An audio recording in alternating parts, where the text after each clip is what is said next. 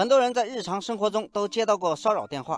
一直以来，防骚扰主要是运营商或者手机厂商的电话拦截挂断功能。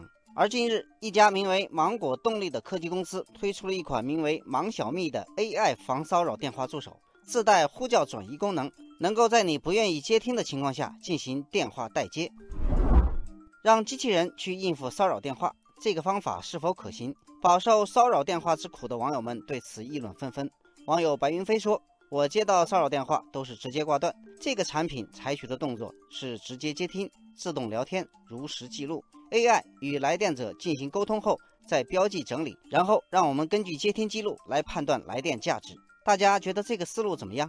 网友大吉锦鲤说：“我觉得还不错，这样既可以防骚扰，又不会漏接电话。”现在很多骚扰电话使用的也是 AI 技术，就让两个机器人去聊吧，我们只参考一下结果就行了。网友汉安古月说：“话是这么说，但是这个 AI 防骚扰电话助手用起来好不好使呢？”有网友公布了一段芒小蜜接听电话的录音片段，我们可以一起来感受一下这个机器人的能力。您好，我是他的智能电话助理，他现在不方便接电话。请问您有什么事情需要转达的吗？呃，我们在杭州未来城科技那边呢，新开盘了一个 loft 公寓，现在想给他介绍一下。在什么位置？在杭州未来城科技。价格怎么样呢？均价大概在两万五到三万之间。能用公积金贷款吗？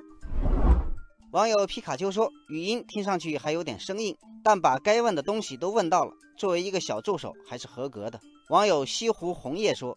我还看过 AI 防骚扰电话助手在快递通知来电、约拜访时间等其他场景下的展示，感觉对话都挺好，给我留下了深刻印象。网友阿文说：“现在这项技术仅仅应用在电话接听这一场景中，但未来的应用范围其实非常广阔。在解决一些技术和安全问题后，这个技术可以用在打电话、语音信息、留言系统等等方面。将来它可能就是个全能小助手了。”据了解，这样一款 AI 防骚扰电话助手机器人，涉及语音识别技术、自然语言处理、神经网络、深度学习等。网友金小萌说：“人工智能正在从实验室走向产业与生活，在防骚扰电话等一些常见的生活场景中落地。但从市场看，想要成功运营，必须要解决高效获得和留存客户、建立用户闭环等等问题。总之，商业化还有比较长的路要走。”网友太阳花说。人工智能技术前景广阔，通过将更多的资源投入到研发当中，可以让 AI 技术从提升专业领域的运营效率，发展为提升全民生活幸福感的工具，真正成为社会发展的发动机。